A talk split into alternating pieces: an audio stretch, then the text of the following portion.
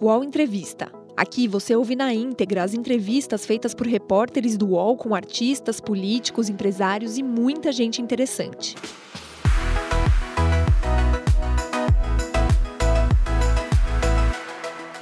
No dia 29 de novembro, o All Sport foi a Bragança Paulista. Eu, Vanderlei Lima e o jornalista Ricardo Perrone entrevistamos um personagem obstinado por conquistas. Como jogador, foi um vencedor. Passou pelos quatro grandes de São Paulo e foi campeão em todos eles. Em 2007, encerrou a carreira. Foi um dos responsáveis ao retorno do Corinthians à Série A do brasileiro como diretor técnico. Mas o sonho mesmo era ser treinador de futebol. No início tentou, chegou ao Palmeiras onde é ídolo, mas não emplacou. Segundo ele, ainda retorna ao clube para terminar o que não deixaram. A temporada de 2019 à frente do Red Bull Bragantino fechou o ano com o título brasileiro da Série B. Esse personagem tem 50 anos. É Antônio Carlos Zago. Zago, obrigado por nos receber aqui. Ô, ô Zago, como que você. Eu estou dizendo isso que eu já conversei com o Andrés, né? Andrés Sanches, presidente do Corinthians. Explica como que, que ele conheceu você, que ele tem uma admiração, você sabe disso, né? Por você, vocês são amigos. Como que o Andrés entrou na sua vida? Quando que você conheceu o Andrés e de que forma? Ah, eu conheci o Andrés, ele vendendo plástico e eu carregando caixa, né? No, no, no Ceasa, em Campinas. Eu morei dois anos em Campinas, né? E meu pai trabalhava no Ceasa naquela, naquela oportunidade. E o Andrés foi um dos primeiros também que me incentivou a, a, a tentar conciliar o trabalho com o futebol. Né? Eu teve uma época que eu vinha treinar no Corinthians, eu pegava o ônibus em Campinas, vinha até o Parque São Jorge, treinava e depois voltava para Campinas de novo no dia seguinte de manhã ia trabalhar. Então o Andrés tinha um tio que era, ele era diretor da base, chamava Zé Maria. E eu cheguei a fazer um teste no, no, no Corinthians. Eu não fiquei porque o treinador falou que eu era muito magro na época e aí acabou me, me, me, me descartando. Mas assim, foi uma das pessoas que me incentivou no início da minha carreira. Conhecia também toda a minha família, então são 35 anos praticamente que a gente se conhece. E quem é esse treinador aí que, Não. você, você quer falar? Não, É? deixa quieto. Mas tá na área aí ou não? Não, não, não tá na área mais. Ele Mas já- depois você encontrou ele e falou, olha, meus títulos aqui. Ah, né? ele viu depois, né? Ele viu depois. Mas não tem problema também. Eu, eu, cara, eu fiz teste no Guarani, não fiquei. Na Ponte Preta, não fiquei. É, o único lugar que eu, que eu fiquei foi na Portuguesa. Só que meu tio não quis me deixar na Portuguesa porque o alojamento era tudo meio bagunçado naquela época lá e eu acabei não ficando na Portuguesa. Aí eu fui para Mato Grosso, fui trabalhar. E aí de lá, já tinha, já contei a história antes, já foi o que aconteceu mesmo. E aí você teve aquela passagem como dirigente no Corinthians com o Andrés, né? Aí, de repente foi aquela passagem e depois você é, engata a carreira de treinador. Como é que ficou essa questão de ser dirigente é, para você? Foi uma coisa que você acha que você tinha vontade, não tinha, aconteceu, enfim? Não, eu só, eu só aceitei a trabalhar como dirigente porque foi um pedido dele, né? De, de- de, um amigo, até num momento meio. no momento mais difícil da história do Corinthians. Meio não, né? No momento mais difícil da, da história do Corinthians. Até porque é, eu- é, o presidente Marcelo Teixeira já tinha me oferecido mais um ano de contrato no Santos. Então a minha ideia era encerrar a carreira no Santos e fazer os cursos que eu fiz quatro anos depois. Né? Isso era 2008. Eu fiz os cursos 2012 e 2013 na, na, na Europa. para ser treinador, meu pensamento era sempre ser treinador. Eu não me via atrás de uma mesa ali. Né? Meu negócio sempre foi, foi campo. Então, assim, a questão de ser diretor no Corinthians foi a pedido né, do, do, do Andrés uma experiência muito boa, acho que um trabalho, acho não, um trabalho muito bem feito, porque foi ali praticamente que o Corinthians se reestruturou. Eu lembro quando eu cheguei no primeiro dia no Corinthians como diretor, eh, a, a sala de musculação era a mesma que eu tinha jogado em 1997. E isso foi 11 anos né, depois eu chegando como, como diretor. Aí a gente estruturou tudo o vestiário, né? fizemos tudo ali dentro da fazendinha mesmo. E aí começou o projeto do CT. A primeira vez que eu fui com o Joaquim Grava lá, onde é o CT do Corinthians hoje, nós fomos de bota de borracha, porque era uma, um brejo só lá, né? era uma lama só. E ali foi crescendo, né? veio o, o- eh, saiu a planta, foi saindo as coisas e, e, e eu acabei saindo do Corinthians em abril de 2000 e, em abril de 2009, depois já fui é, ser treinador no São Caetano, né? Nove meses depois tive uma proposta do Palmeiras, acabei aceitando essa proposta do Palmeiras, é, que se fosse hoje não teria aceitado até pelo momento que vivia o clube também e pela pouca experiência que eu tinha naquela oportunidade. Mas assim, tudo é aprendizado, tudo é lição de vida, né? Você tem que ir sempre procurando tirar as coisas boas. E foi isso que eu fiz né, a minha vida inteira. E do Corinthians, é, na minha opinião, foi o começo para que o Corinthians fosse campeão mundial três, quatro anos depois. Recentemente, acho que na Fox, se eu não estiver errado, você deu uma entrevista dizendo que a sua saída do Palmeiras como técnico foi como uma facada nas costas. Por que isso? Porque eu fiquei sabendo que eles já tinham contatado o Felipão antes de me contratarem, entendeu? Então acho que foi uma sacanagem comigo, né? Que tem uma história linda dentro do, do, do, Palmeiras e foi feito por pessoas que eu conhecia desde a minha época que eu era jogador, entendeu? Então, assim, é um negócio chato, né? Não é que foi uma facada, acho que foi um modo de dizer, mas eu fiquei chateado com tudo aquilo que aconteceu, até porque você não faz é, é esse tipo de, de, coisas com pessoas que, que estão marcadas na, na, na, na história do clube. Mas assim, eu também saí dali e o que, que eu prometi que um dia eu volto para o Palmeiras para terminar aquele trabalho que eu comecei naquela época. A promessa está de pé, então? Está de pé. Eu pretendo um dia dirigir o Palmeiras porque é uma das grandes equipes do futebol brasileiro, porque metade da minha família é, é, é, é palmeirense e não engoliu aquela história. Então é uma coisa que eu carrego ainda e isso aí vai acontecer. Não sei quando, mas vai acontecer. O Zago, teve a, a chegada do Jorge Jesus antes dele para o Flamengo, ele foi assistir um jogo do Atlético Mineiro. Né? E aí até a, a imagem dele, né, no, no Estádio Independência, e o Atlético estava sem, sem treinador e tal, mas ele acabou indo para o Flamengo, aí teve aquela polêmica com o Abel Braga, o Abel Braga falou, pô, não gostei porque ele acertou e eu estando trabalhando. É, aí teve essa questão do, do Felipão, pegando esse gancho do Felipão, né? É, até que ponto estes profissionais ou esse profissional, ele também tem culpa no cartório? porque faltou um respeito, lá, lógico, do, do clube, da agremiação.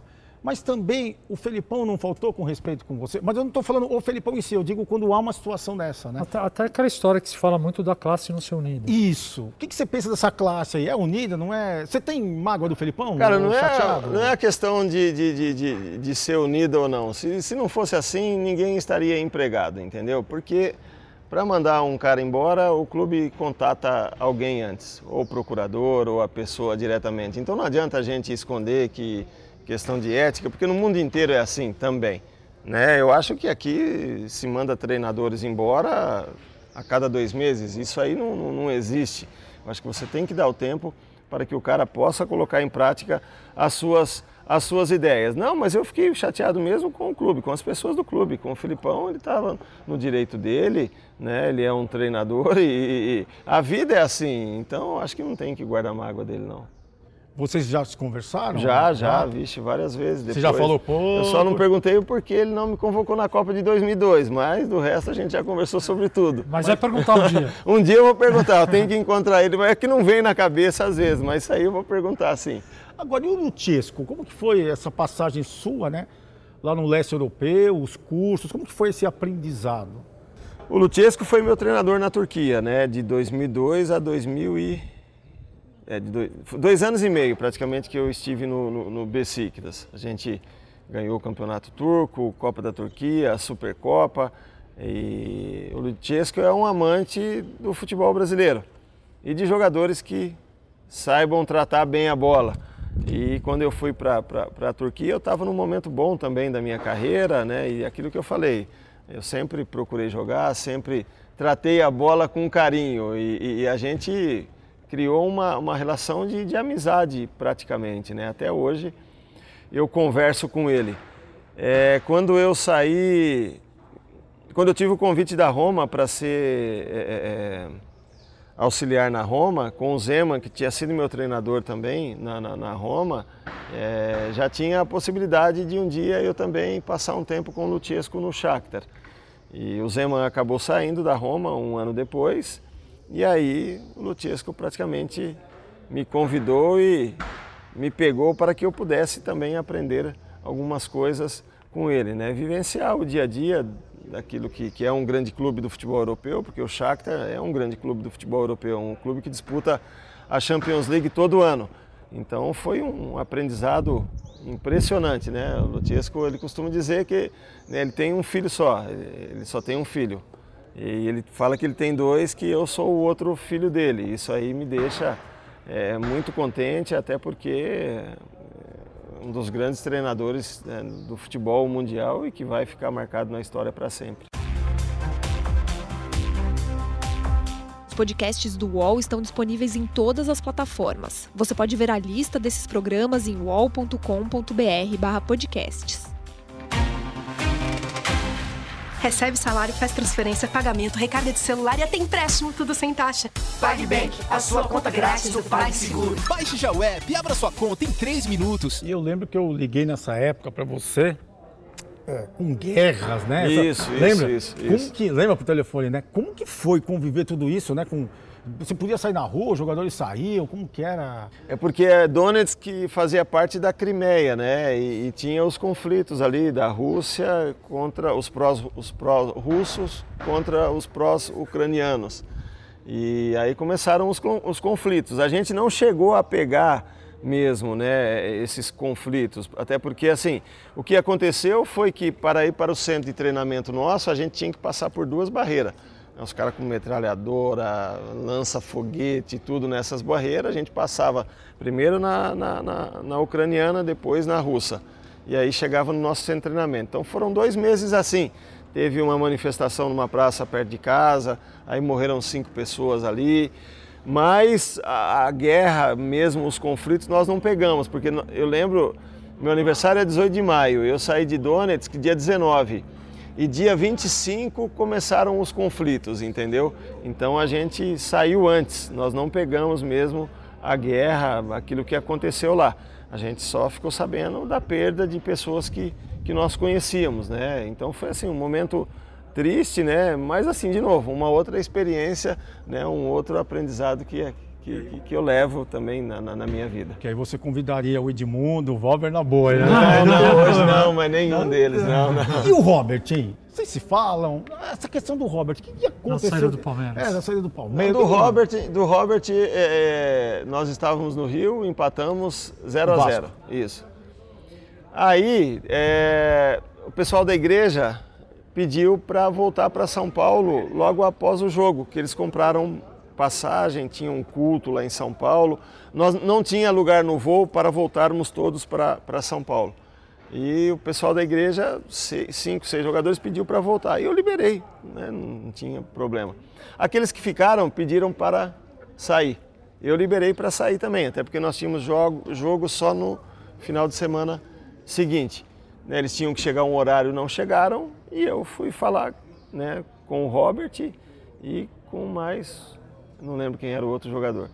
E aí o Robert verbalmente quis falar alguma coisa, falou, ah, mas você liberou os outros para ir para São Paulo e não me liberou. Aí eu cortei por ali o assunto, né? Saiu na imprensa que eu tinha discutido com ele e tudo. Quem Teve falou soco, isso? Não, coisa? quem falou isso foi o Sérgio do Prado. Ele está no Guarani hoje. Foi uma das maiores invenções que teve no futebol, né? Até porque assim, é, a gente não tem o que esconder daquilo que aconteceu quando a gente foi né, jogador e quando foi treinador também, da época que eu, que, eu, que, eu, que eu comecei a minha carreira como treinador. Foi tudo mentira, né? tudo talvez alguma coisa armada para que o Palmeiras me mandasse embora depois. E você conversou com o Robert depois? Não, não, nunca mais falei com ele, até porque também não, não tinha amizade com ele mesmo, nunca tive amizade com ele, então não tenho por que conversar. O gol mais bonito seu da, na sua carreira, qual foi? Eu fiz um gol né, contra o Vasco no Morumbi, que eu chutei da entrada da, do meio da rua assim, a bola fez uma curva e, e entrou na gaveta, e talvez aquele com a seleção brasileira no Peru, que eu domino no peito, o goleiro sai, eu não, o outro, se dá uma lembrada de um outro? Santos?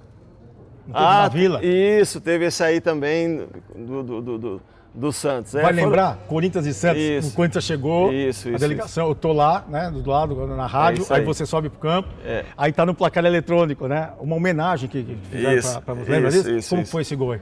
Ah, Golaço. Foi um golaço, foi, foi um golaço. Não dá para descrever direitinho, mas foi um, foi, um, foi um golaço, né? Então, assim, acho que foram os três gol- gols mais bonitos que eu fiz na minha E carreira. o mais mesmo. interessante nesse jogo é que a torcida do Santos, quando você chegou, não sei se você percebeu, né? A gente, como repórter, não que percebe mais, mas a gente fica atento. A torcida do Santos aplaudiu. Isso, o- isso, isso, Lembra isso, disso? isso. É, é um, é um clube que você tem também um carinho? Ah, eu tenho um, um- um carinho especial, assim, pelo Santos, porque foi aonde eu encerrei a minha, a minha carreira, né? Conquistando títulos novamente. É, eu tinha o desejo de, de, de- de trabalhar no Santos, acabei trabalhando no, Sam- no Santos na época do, do Vanderlei, um treinador que me conhecia. É, tive uma lesão, né? acho que a lesão mais séria da, da minha carreira que foi do- a do joelho. Isso aí talvez tenha atrapalhado um pouco mais a, a continuidade, né, o número de jogos que eu tenha feito no Santos. Mas assim, tem um ótimo relacionamento lá também. Agora, para encerrar, a gente tem um quadro que é segue ou bloqueia. Aí eu vou falar para você CBF. Aí você, vou falar, você vai falar sigo. Por causa disso, disso, aquilo. Ah, bloqueio, ah, dirigentes, não sei. Aham. Eu vou falar o nome e aí você fala sigo ou bloqueio. E Beleza. por quê? Tá bom? Aí a Beleza. gente finaliza. É, Luiz Gonzaga Beluso. Bloqueia. Por quê? É porque foi um daqueles que praticamente é, não contribuiu muito na época que eu tive no, no- no- no Palmeiras, entendeu? E não era um presidente de pulso para dirigir uma entidade grande como era o Palmeiras. CBF. Não, sigo, até porque tem uma pessoa jovem no, no comando da CBF hoje, é, vários ex-jogadores fazendo parte da direção da CBF. É, se não melhorou muito até agora, a gente espera que possa melhorar cada vez mais, porque são pessoas competentes e que têm uma história dentro da seleção brasileira e do futebol nacional. Racismo. Não, bloqueia ou segue? É. Não, bloqueia, né? Isso aí eu acho que tem que, tem que bloquear, né? Eu vejo a questão do racismo, eu passei por um, por um episódio, né, até dentro de campo, é, no qual eu me arrependo muito também, é, mesmo é, os meus melhores amigos são da, da, da, da raça negra. Eu acho que o pior ato de racismo é de quem está na arquibancada para com o jogador dentro de campo, porque o cara está com a cabeça fria, com a cabeça fresca, analisando tudo e comete esse tipo de crime. Então, isso aí tem que, que parar, até porque é, somos todos iguais né, e temos que viver cada vez mais tranquilos, principalmente quando se trata de uma partida de futebol. Você foi muito como jogador intenso, impulsivo, não é? Não, bastante, isso aí eu já falei antes, é, dentro de campo, às vezes eu não pensava duas vezes, mas o arrependimento vinha logo em seguida, né, como acho que a maioria quando cometem alguns erros dentro de campo. Ronaldo Fenômeno. Não, segue também, é porque o Ronaldo foi um dos, dos maiores jogadores que nós tivemos no futebol brasileiro, né? um cara que contribuiu bastante é, para o futebol, para que a gente pudesse ser reconhecido, né? a categoria do jogador de futebol, principalmente com grandes jogadores na Europa. Acho que foi um período no qual tivemos a maior exportação de jogadores para o futebol europeu. Então é um cara que contribuiu bastante e, e eu acho que pode contribuir cada vez mais ainda. Galvão Bueno. Não, segue também porque é um dos maiores narradores que nós temos na história da televisão brasileira. Teve esse probleminha aí há algum tempo atrás, mas eu, eu lembro do Galvão desde a Copa de 82 junto com o Luciano do Vale, né, que foi a primeira Copa que eu tenho na cabeça mesmo. É, infelizmente acabamos, perdemos o Luciano e a gente espera que o Galvão possa se recuperar o mais rápido possível e voltar à televisão. Luxemburgo. Segue também, aprendi bastante com, com, com o, o Vanderlei. Trabalhei sete anos da minha carreira com ele. É, trabalhei no Palmeiras, na seleção brasileira, no Santos. Então, na minha opinião, um dos melhores treinadores que nós tivemos no futebol brasileiro. Está ultrapassado? Não está nada, está fazendo um trabalho aí no Vasco. Né? Eu acho que alguns trabalhos que ele fez aí no passado, né, talvez não tinha é, é, peças adequadas para o esquema dele, mas agora no Vasco ele vem fazendo um excelente trabalho e acredito que tem muita lenha para queimar ainda. Kleber, seu ex-companheiro de zaga. Esse segue. Esse segue porque é meu irmão até hoje, né? A gente, a gente tinha uma, uma panelinha no, no Palmeiras, era eu, Kleber, Zinho e Sampaio. Então são três pessoas que é, eu considero como irmão mesmo, pelo relacionamento que nós temos até hoje, né, pelas histórias que quando nos encontramos a gente conta daquela época. Então o Kleber é um dos, dos um dos melhores jogadores que também um, que fez dupla de zaga comigo. Murici Ramalho? Murici, o Murici eu conheço o Murici desde a época do São Paulo, do Tele Santana. Segue pouquinho. Segue, segue, segue. Segue. É um cara que tem uma história fantástica dentro do futebol brasileiro, né? Um, um, um personagem praticamente, um dos melhores treinadores que nós tivemos no, no, no, futebol brasileiro aí nos últimos, nos últimos anos. Se eu não me engano, o último time que jogou com três zagueiros que foi campeão brasileiro, ou campeão mesmo, depois nós não tivemos outro, né? É, é conseguiu é, fazer com que o São Paulo revivesse a, aquelas glórias dos anos 90. Mano Menezes. O Mano segue também. É... Falam que eu tive um atrito com o Mano no, no, no Corinthians, mas não, não, não foi verdade. Né? Nunca tive atrito com o Mano, até conversamos aí há, um, há uns dois meses atrás, né? até porque o Mano mora, está morando aqui no interior de São Paulo agora. Então a gente se encontrou aí há uns dois meses atrás, a gente trocou algumas ideias e é um treinador também que vai ficar marcado na história do futebol brasileiro. Jair Bolsonaro. Segue também, até porque é, é um político que talvez tenha uma, uma, uma, uma, ideia diferente de tudo aquilo que, que, que, vinha acontecendo e a gente tem que dar tempo para todo mundo trabalhar. Eu não gosto de falar muito de política, mas vamos ver o que, que, que vai acontecer. É, foi o, o, o cara que o povo elegeu, então a gente tem que dar um tempo para ele. Luiz Inácio Lula da Silva. Lula, ex-presidente? Ah, bloqueia, né, porque tudo aquilo que ficou comprovado aí nos, nos últimos anos, né, e, e, e queira ou não queira, é, o que nós estamos passando no Brasil hoje é muito reflexo daquilo que aconteceu nos anos anteriores, né, problemas de, de, de corrupção em todos os setores e o presidente fazendo parte de tudo isso ainda. Fala aí seu, seu hobby, moto, como que é? Você gosta de moto, rock? Eu gosto de moto, gosto de rock, eu tenho a Harley, né? É, ando ainda, saio de, de vez em quando, quando tenho, quando tenho tempo. De rock, mais daquele rock antiga, né? No qual a gente já tinha conversado antes, Metallica, Nirvana, Scorpions, é, U2. As bandas de hoje eu acho que estão deixando um pouco a desejar, mas eu curto bastante também. Legal, muito obrigado e sucesso em 2020 para você, viu? Eu que agradeço a oportunidade. Este Antônio Carlos Zago, além de roqueiro, curte velocidade, é motoqueiro. Contou os perrengues na carreira de jogador de futebol, as desavenças no Palmeiras, lembrou da família, especialmente do seu pai, e, claro, do sucesso do Red Bull Bragantino, que deixou em festa a cidade de Bragança Paulista ao retorno à elite do futebol brasileiro. Acompanhe as principais entrevistas de personalidades do esporte aqui no nosso podcast. Então, até o próximo. O Ao Entrevista tem edição de áudio de Isabel Rani e coordenação de Diogo Pinheiro.